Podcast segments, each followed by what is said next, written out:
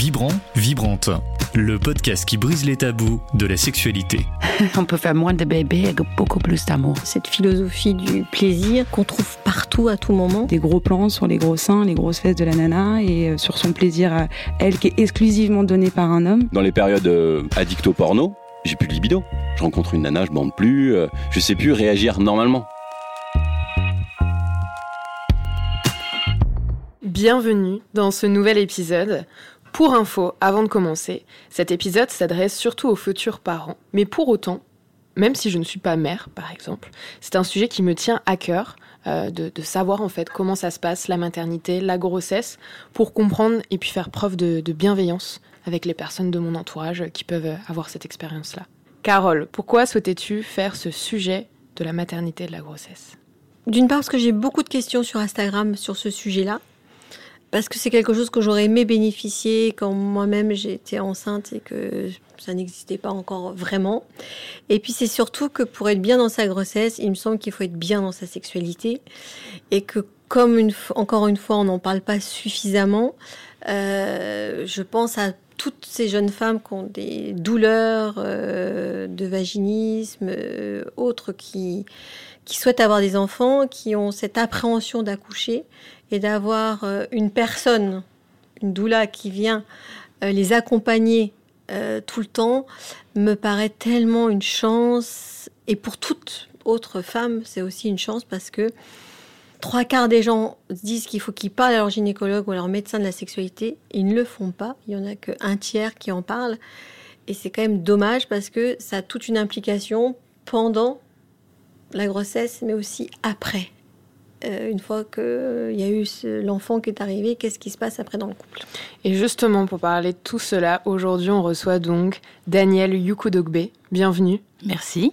Alors, tu es connue euh, sous le nom de Mamacista Doula sur Instagram. Et oui. tu exerces un métier particulier, enfin spécial, je trouve. C'est que tu es une doula. Tu nous expliques ce métier? Ce mot particulier? Alors, une doula, c'est une accompagnante à la naissance et en périnatalité.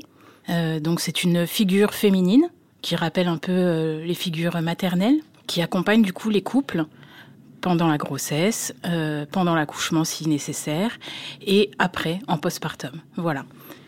Donc c'est un accompagnement non thérapeutique, c'est-à-dire qu'on ne, on ne prodigue aucun soin, aucun geste médical, mais ça vient en complément, donc sur tout ce qui est émotionnel, information, pratique.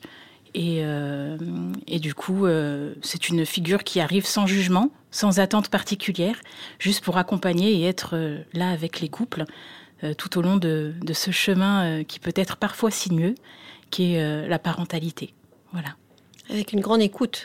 Parce que tout à fait. Tu es là pour écouter tout Exactement. ce qui peut se passer sans une écoute active et sans jugement. Voilà, ouais. c'est ce qui est très important. J'ai envie de dire, c'est ce qui fait le socle de notre activité. Euh, c'est qu'en tant que doula, euh, tout ce que va traverser le couple dans, ce, monde périnatal euh, peut être accueilli sans jugement et, et aussi légitimé. Voilà.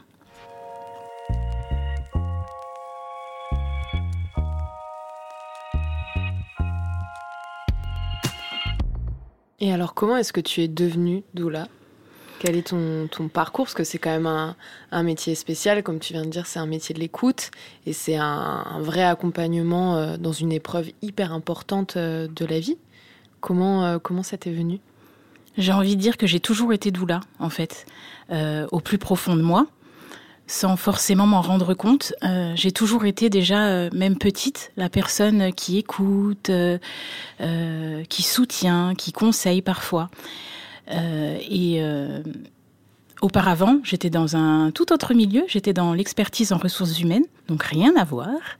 mais j'ai envie de dire que mes maternités, parce que j'ai trois enfants, m'ont transformée et m'ont menée petit à petit justement à épouser pleinement euh, ce pourquoi j'étais faite, être doula. Voilà. C'est magnifique. Et alors, comment, comment est-ce que euh, concrètement, donc là, tu, tu expliquais que tu étais vraiment dans ce rapport-là de, de l'écoute, euh, mais comment est-ce que ça se manifeste aussi au travers euh, du couple et notamment, puisque c'est le sujet aussi qui nous intéresse, euh, de la sexualité, puisqu'il doit y avoir des problématiques durant cette période-là. Est-ce que par exemple, tu, donnes des cours d'anatomie aussi aux, parents? Alors, je ne vais pas donner des cours. Par contre, je vais informer. Premièrement, déjà, je vais accueillir, ouvrir une porte, en fait, pour pouvoir justement discuter ensemble euh, de ce qu'ils peuvent traverser. Ce n'est pas une chose qui est fréquente, justement, euh, quand un couple attend un bébé, de parler de sexualité. On ne le fait pas forcément euh, avec son médecin, on ne le fait pas forcément avec sa sage-femme, bien que plus qu'avec le médecin. Mais justement, en fait, quand on arrive, enfin, quand une doula arrive, la porte est complètement ouverte, il n'y a pas de tabou. Si à un moment euh, il y a une, euh, un besoin de parler de la sexualité, justement, la porte est complètement ouverte et, euh, il n'y aura pas de jugement, en fait. Et c'est le fait de légitimer, d'accueillir euh, des sentiments ou, euh, ou ce qu'on traverse, des épisodes euh, un peu plus compliqués, et de pouvoir en parler. Parce que être aux côtés du couple qui attend, qui attend un bébé, c'est justement leur permettre en même temps de se dire les choses, parce qu'ils ne le font pas forcément entre eux. Et euh, le fait de, moi, de leur poser des questions, de leur demander comment ça va, comment vous vivez les choses en ce moment, et le fait, par exemple, de le demander d'abord à, la future maman, le papa écoute, ah oui, je, je, je, je ne savais pas que tu le vivais comme ça. Ensuite, quand on pose euh, la question au papa, et souvent, euh, on n'ouvre pas de porte justement pour euh, accueillir les émotions, les besoins du papa, la, la, future maman découvre en fait ce que traverse son conjoint. Donc euh, c'est vraiment un moment, euh, je suis vraiment à leur côté en fait, pour leur permettre d'échanger, de se rendre compte de ce que l'autre traverse, de comment l'autre perçoit les choses, de d'être informé aussi, parce que mine de rien, l'information c'est la clé pour vivre une, une, maternité, une parentalité la plus sereine possible. Et du coup, euh, ça ouvre des, le champ des possibles et ça ouvre la discussion également entre eux, même euh, lorsque je ne suis pas là. Enfin, j'ai envie de dire surtout lorsque je ne suis pas là. et... Oui, surtout tous ces changements de libido qui arrivent ou d'appétit sexuel qui arrivent le, sur le premier trimestre, oui. qui est pratiquement pas là. Le deuxième trimestre, ouf, les hormones arrivent et puis le troisième trimestre qui est plutôt euh, la baisse, fatigue. Et, et, monsieur, dans tout ça, comment il se positionne en disant euh, et là, qu'est-ce que où je dois être à ma place? Et comment ils trouvent leur place dans, dans, dans ces neuf mois, quoi? Exactement, parce que euh, déjà, ne serait-ce que le, le fait de donner de l'information, d'expliquer ce qui physiologiquement, hormonalement est en train de se, de se jouer, ça apaise aussi, euh, j'ai envie de dire, les choses. Euh, le futur papa, par exemple, si, euh, si sa conjointe a une baisse de libido, il va pas se dire c'est qu'elle ne me désire plus, c'est que je ne lui plais plus ou c'est qu'elle n'a plus envie de moi. Il peut comprendre qu'il y a d'autres choses qui se sont jouées. Et de ce fait-là, ça, ça pose les choses un peu plus sereinement, je trouve. Puis on a toujours encore ce, cette non-information en se disant est-ce qu'à la pénétration, je touche le bébé? Oui, c'est vrai. encore une question que tu dois avoir tellement vrai. souvent. Complètement. Euh... Euh, et puis j'ai envie de dire, c'est euh, c'est un sujet, enfin c'est un mythe, mais qui perdure. C'est que même lorsqu'on dit non, il n'y a aucun risque, euh, vous pouvez y aller, j'ai envie de dire que c'est même bénéfique parce que si c'est bon pour la maman, c'est bon aussi pour le bébé. Mm. Il y a un bain hormonal qui est, qui est tout à fait favorable. On a du mal à l'intégrer, en fait. C'est, il faut, faut le temps de, de, de bien le digérer. Voilà. Oui, parce que si la maman est bien, parce qu'on est bien quand on est dans sa sexualité, qu'on a son orgasme, évidemment, le bébé, il est aux anges aussi. Donc, euh, Exactement. Et ça, c'est, c'est le rentrer dans, dans la tête des gens, c'est, c'est compliqué. Oui. oui, tout à fait. Et, euh, et j'ai envie de dire, en plus, euh, du, en plus du mythe justement de, du fait de toucher le bébé, alors je rappelle, mine de rien, il y a le vagin d'abord, et ensuite il y a tout ce qui est euh, col de l'utérus. Et le bébé, il se trouve dans l'utérus. Donc. Euh, il y a toute la poche. Exactement. Ah. Donc. Euh, même si euh, physiquement parlant, on, on peut, on peut être bien membré. Exactement. Il n'y a aucun risque, voilà. Donc, et puis hormonalement parlant, il y a des choses qui se jouent aussi. Euh, une femme qui prend du plaisir, il va y avoir des hormones, de l'ocytocine, de l'endorphine, euh, du coup une détente pour la maman, et j'ai envie de dire des bénéfices pour le bébé, puisque le bébé ressent à sa façon ce que sa mère vit. Voilà. Et comment est-ce qu'on réussit alors à briser ce, cet énorme tabou? Qu'est-ce qu'il faudrait faire? Euh, Parce que je me dis, euh, voilà, moi qui ne suis même pas mère, euh, j'ai ces mêmes interrogations, hein, honnêtement, et pourtant j'étudie, je travaille sur ce sujet de la sexualité. Comment, comment on fait? Est-ce que c'est c'est de la prévention? Est-ce que c'est des choses dont on devrait parler même quand voilà, on a, on a 18 ans et qu'on n'a pas forcément le désir d'enfant à ce moment-là? Comment est-ce qu'on pourrait faire en fait? J'ai envie de dire d'abord, la clé, c'est vraiment l'information sur l'anatomie. Euh, aujourd'hui, même si euh, parler de la sexualité est plus libéré, il y a toujours, mine de rien, un manque d'information, une méconnaissance, euh, une méconnaissance des femmes de leur propre corps, déjà. Hmm. donc, redonner les clés de l'information aux femmes et à leurs conjoints, c'est permettre justement de, de, briser un peu ces tabous-là. Expliquer comment est fait le corps de la femme et comment il va évoluer tout au long de la grossesse. Euh, montrer où se situe le bébé. Alors ça peut être sur des planches anatomiques, hein, des simples dessins, des fois ne serait-ce que pour, euh, pour euh, briser ces tabous-là, et permettre aussi à chaque membre du couple d'exprimer ses ressentis. c'est des portes qu'on ne s'ouvre pas forcément en tant que couple. Et il y a mine de rien, à partir du moment où la femme est enceinte, il y a comme un, un mythe de la, la femme devient mère et en fait, euh, petit à petit, s'éteint euh, tout ce qui est femme désirante. Euh, et de ce fait-là, le fait de, remettre au centre les émotions, les besoins de chacun, c'est s'ouvrir justement des, autres opportunités que cette place qu'on s'attribue. Bah, surtout quand déjà la femme n'aime pas son corps. Hum. Et que du coup le corps change pendant cette grossesse, on a plus de poitrine, on prend du poids.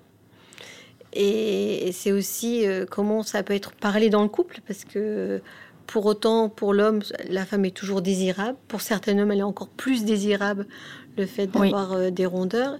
Et c'est la, la, femme, quelle est la perception de son corps, qui aussi amène aussi euh, dans la sexualité en disant non mais t'as vu à quoi je ressemble, tu ne peux plus avoir envie de moi. Et ce qui est plutôt faux. Exactement. C'est vrai que ça, ça a une, une place prépondérante, j'ai envie de dire, parce que euh, la perception que la femme va avoir de son corps, son rapport à son propre corps, va avoir euh, un impact vraiment important sur sa sexualité. Et j'ai envie de dire aussi sur son accouchement, après. Euh, parce que l'accouchement, ça il faut le redire, l'accouchement, ça fait partie de la sexualité. Pourquoi est-ce qu'on dit que ça en fait partie? Ben Parce que déjà, ça touche à tout ce qui est notre matrice. Et puis, euh, ça va avoir un impact sur euh, la sexualité d'après.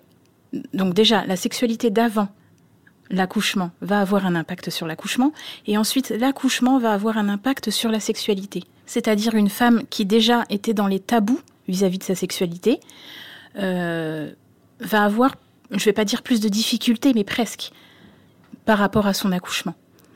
Euh, il est dit d'ailleurs que les femmes pluriorgasmiques, durant leur grossesse, ont un travail plus rapide et plus simple. Donc, euh, c'est vraiment important de, se réapproprier cet espace, enfin cette notion de sexualité, et de ne pas l'écarter juste en se disant, euh, ben, c'est la grossesse, là on met de côté. Non, ça en fait partie. En plus, l'expérience d'accouchement, si elle est traumatique, va avoir un impact vraiment dévastateur sur la sexualité d'après. Une femme qui, euh, qui vit des violences euh, obstétricales ou gynécologiques, ou qui a vécu une épisiotomie, euh, que ça a été douloureux, la reprise de sa, de sa vie sexuelle va être plus compliquée. Oui, moi j'en ai régulièrement au cabinet des, femmes après six mois qui se disent j'y arrive toujours pas, quoi. Même si chacune a, met le temps nécessaire pour se remettre après un accouchement. Mais euh, il y a vraiment des femmes, et ça s'explique de comment s'est passée la grossesse et comment c'était déjà la sexualité avant. Exactement. Mm. Et, euh, et les expériences aussi sexuelles qu'on a eues auparavant. Euh, des femmes qui, qui ont vécu des événements traumatiques hein, dans, leur vie, dans, leur, dans leur vie de femme, ça peut ressurgir pendant la grossesse et pendant l'accouchement. Alors que c'était, euh, j'ai envie de dire, en latence pendant tout ce moment, pendant, enfin, pendant toute euh, leur vie de couple. Et au moment de l'accouchement, ça ressurgit. Et il peut y avoir euh, ben, de- du vaginisme, de la tocophobie. Euh, c'est- ça a un impact important. voilà. Tu peux préciser ce que c'est la tocophobie? Alors la tocophobie, euh, c'est une peur euh, vraiment, j'ai envie de dire, viscérale vis-à-vis de la grossesse et ou de l'accouchement. Donc euh, c'est difficilement contrôlable. J'ai envie de dire que ce n'est pas contrôlable d'ailleurs. Et euh, c'est vraiment avoir une peur viscérale d'accoucher.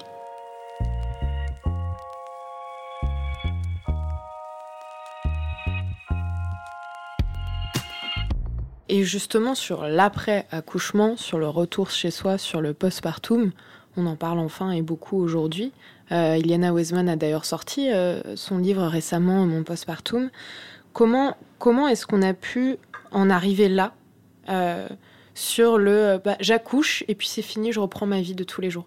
Comment est-ce qu'on a pu dans notre société autant dissocier un événement aussi important de notre vie? On donne la vie quand même et, et de, de se dire bah non mais maintenant je rentre chez moi, je ferme la porte de la maternité et puis c'est fini quoi. J'ai envie de dire que plusieurs choses ont, amené à ça. Euh, premièrement, tout ce qui est standardisation de la grossesse et de la naissance. Premièrement. Euh, quand je dis standardisation, c'est le fait que il y a des protocoles qu'on applique à toutes les femmes. Sauf que ben, on n'est pas toutes pareilles. Chacune a son histoire, chacune a ses propres expériences, chacune a son propre rapport à la maternité, ne serait-ce que déjà par sa lignée maternelle et par son propre vécu. Et euh, on traverse chacune des événements de vie qui sont différents.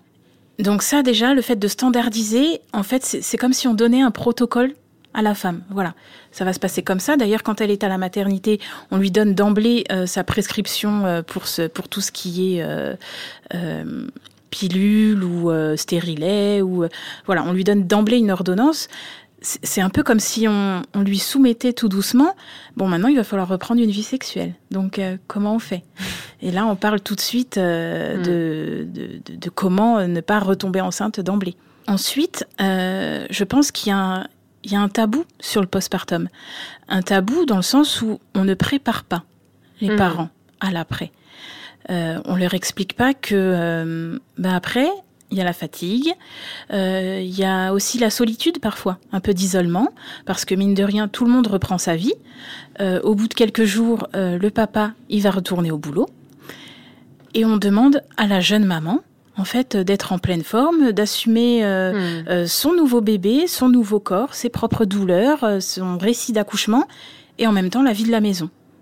C'est pas possible. Mais non, non. Tout ça avec le sourire. Ouais. Voilà, c'est ça, sans se plaindre, parce qu'elle a eu un bébé, donc il faut être, euh, il faut être heureuse. on est heureuse. hein. Exactement. Parce qu'on vient d'accoucher, on est heureuse, on a un bébé, Voilà. euh, tout va bien. C'est Oui, il y a ça, il y a toute cette aussi euh, des enfin il y a des, des femmes justement qui tombent dans des déprimes ou des dépressions. Bien sûr. de la peur de perdre son enfant Oui. aussi, juste après avoir accouché, et puis tout simplement de se dire bah, qu'est-ce que je suis moi maintenant qu'on me dit que je suis qu'une mère, bon bah Ouais. du coup je suis Être plus- assigné à un rôle et y être complètement enfermé. Hmm. Et mine de rien, euh, pendant toute la période de grossesse, tout le monde choisit la maman. Comment tu vas? Oh, tu es belle. Comment, comment ton bébé, tu le sens, etc. Hmm. Une fois qu'elle est accouchée, on lui pose plus de questions. Est-ce Ouais. que est-ce qu'elle va bien? A- Est-ce qu'elle a eu le temps de se laver les cheveux? Enfin, je, peu importe, mais c'est plein de choses. En fait, la maman, elle est écartée entre guillemets de la vie sociale, mais on lui demande en même temps d'être productive.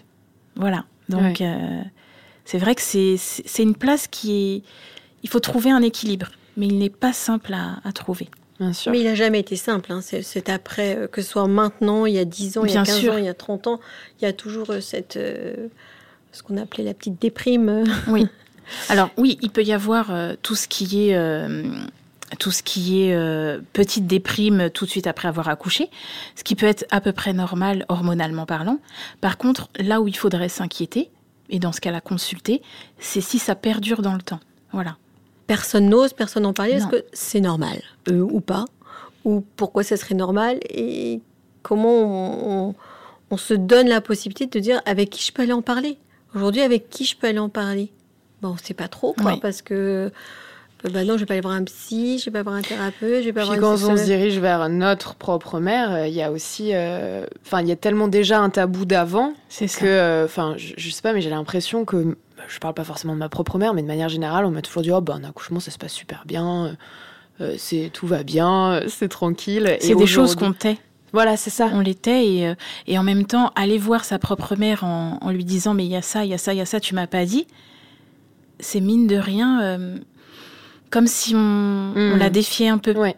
Et puis c'est hyper dur aussi parce que si la personne l'a pas euh, verbalisé, C'est ça. c'est se replonger dans des souffrances. Oui. euh, ouais.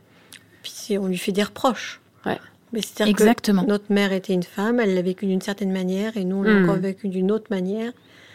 Et, et c'est ça qui est important, c'est comment moi je peux m'exprimer à ma manière avec quelqu'un, j'ai envie de dire, de neutre, pour écouter et trouver des solutions avec et voir ce, qu'on- ce qui peut être mis en place. Exactement. Et puis surtout, euh, une solution n'est pas, euh, n'est pas bonne pour tout le monde, Mm. en fait. Chaque, euh, chaque couple a ses propres solutions. Et en fait, moi, mon rôle en tant que doula, euh, ce n'est pas de donner des solutions. C'est de permettre aux parents de trouver les leurs, celles qui leur conviennent. Voilà. Oui, puisque souvent on dit, alors pour après reprendre la sexualité après accoucher, bah, c'est six mois, d'autres vont dire c'est deux mois, donc je veux dire c'est un mois. C'est propre à chaque couple. Exactement.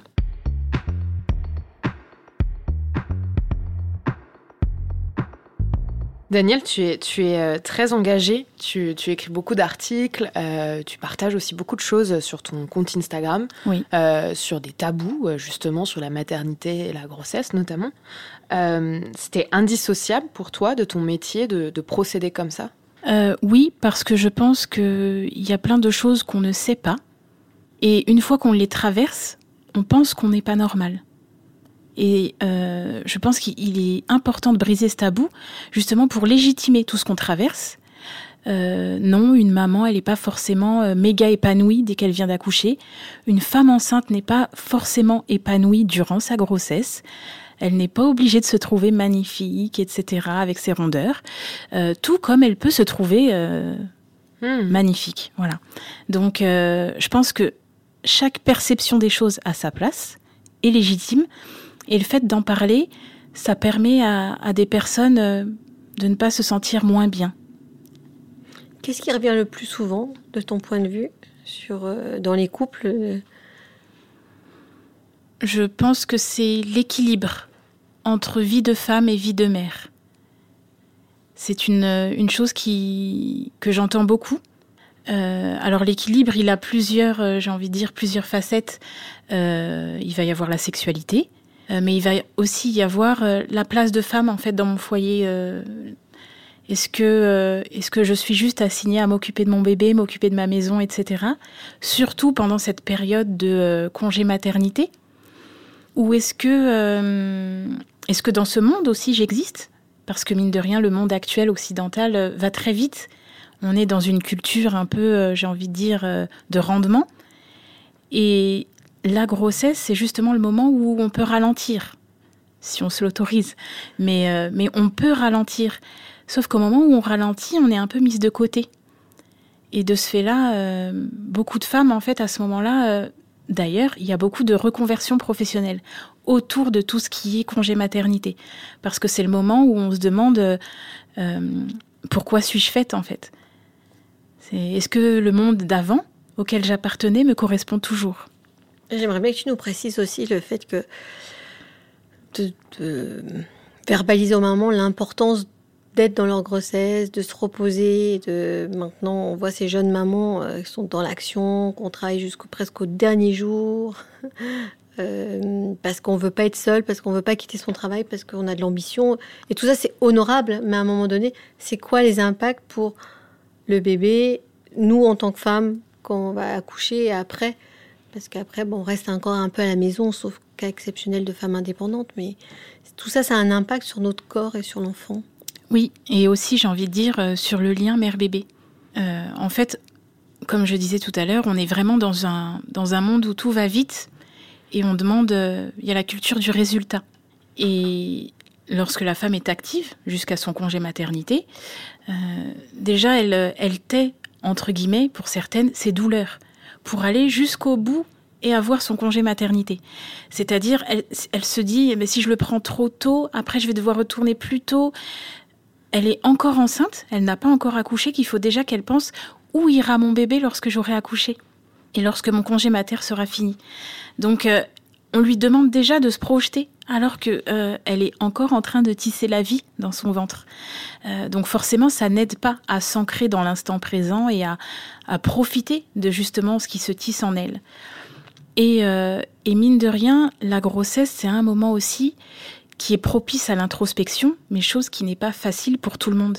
On n'est pas forcément habitué à avoir un regard sur soi-même. Et certaines femmes, ça va être difficile pour elles, en fait, euh, de se poser, d'analyser la situation dans laquelle elles sont, d'analyser leurs émotions. Euh, Est-ce qu'elles se sentent à l'aise avec ou pas?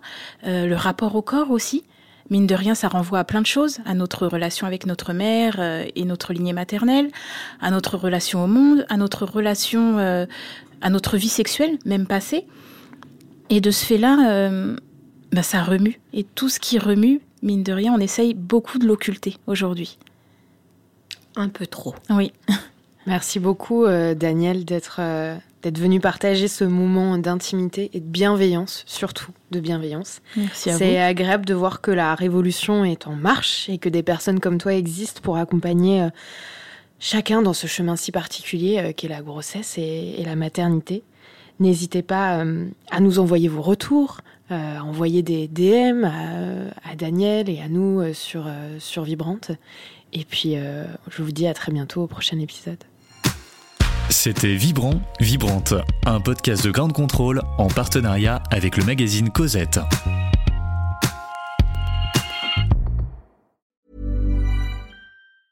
Ever catch yourself eating the same flavorless dinner three days in a row? Dreaming of something better? Well, HelloFresh is your guilt-free dream come true, baby. It's me, Gigi Palmer. Let's wake up those taste buds with hot, juicy pecan-crusted chicken or garlic butter shrimp scampi. Mm. Hello Fresh. Stop dreaming of all the delicious possibilities and dig in at HelloFresh.com. Let's get this dinner party started.